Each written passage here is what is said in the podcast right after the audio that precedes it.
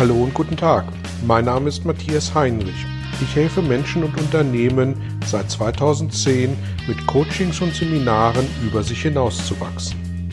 Mein Ziel ist es, Ihnen zu helfen, innere Bilder von bestimmten Situationen in Vertrieb und Führung zu überprüfen und gegebenenfalls nachhaltig zu korrigieren.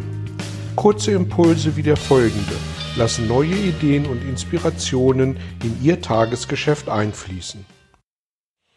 Ja, herzlich willkommen zu einem weiteren Belgian-Impuls. Heute geht es um das Thema, inwieweit wir Führungsstrukturen demnächst gar nicht mehr brauchen und sich sozusagen die Unternehmen von alleine und selber lenken und leiten.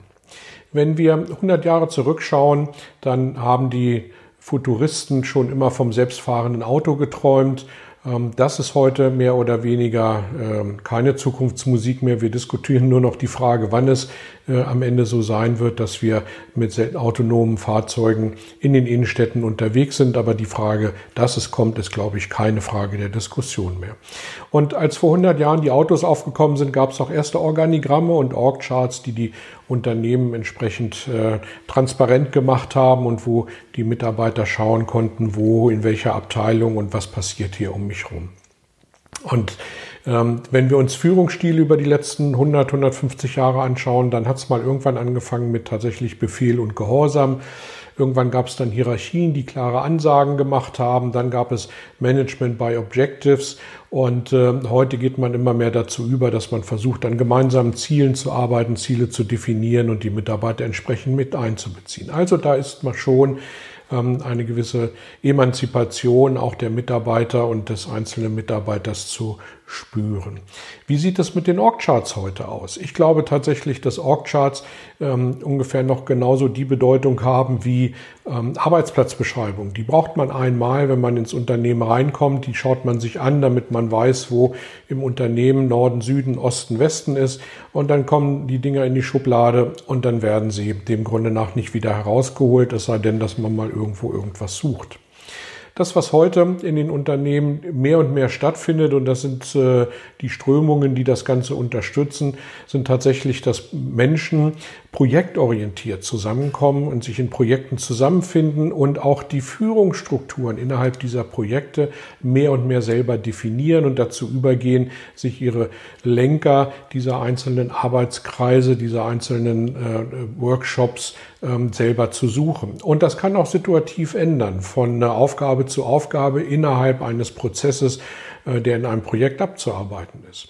Und ein zweiter wichtiger Punkt ist, dass die Generation Y und Z ähm, den Sinn verstehen möchten. Sie wollen nicht mehr Ansagen haben, sondern sie wollen wirklich den Sinn verstehen.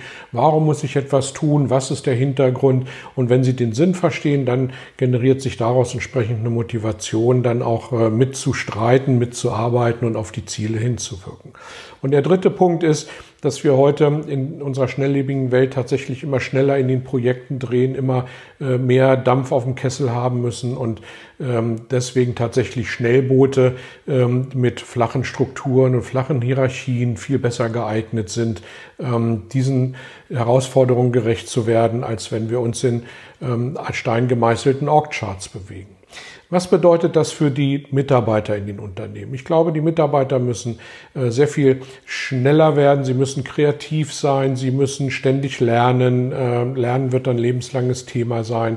Sie müssen sich neuen Projekten, neuen Randbedingungen äh, unterordnen und müssen sehen, dass sie sich und ihre Stärken ähm, entsprechend in diesen Projekten einbinden. Und was bedeutet das für Führungskräfte an der Stelle?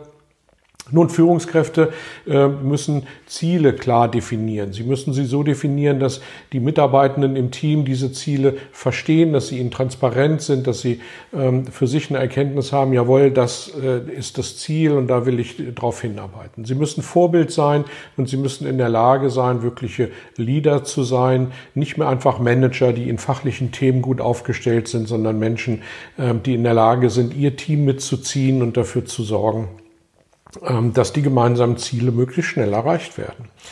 Und äh, dem Grunde nach ist das zusammenzufassen in einem Satz, Führungskräfte leben für und von Veränderung. Wenn die Führungskräfte diese Veränderung nicht treiben, wenn, die Führungs-, wenn es den Führungskräften nicht gelingt, ihre Mitarbeiter mitzuziehen und ähm, auf diese Ziele einzuschwören, dann wird es schwierig, äh, die Projektziele zu erreichen.